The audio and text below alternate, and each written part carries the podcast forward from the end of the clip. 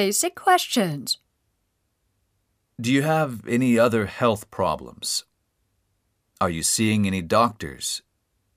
Are you taking any medicines? Do you have any drug allergies? Did you have any medical problems in the past?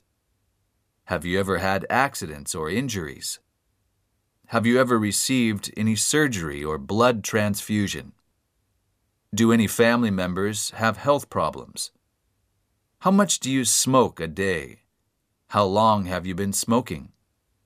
How much do you usually drink a day? How often do you usually drink a week? How is your sleep? Can you sleep well? Additional questions. Do you have any other concerns about your body? Do you want to mention anything else?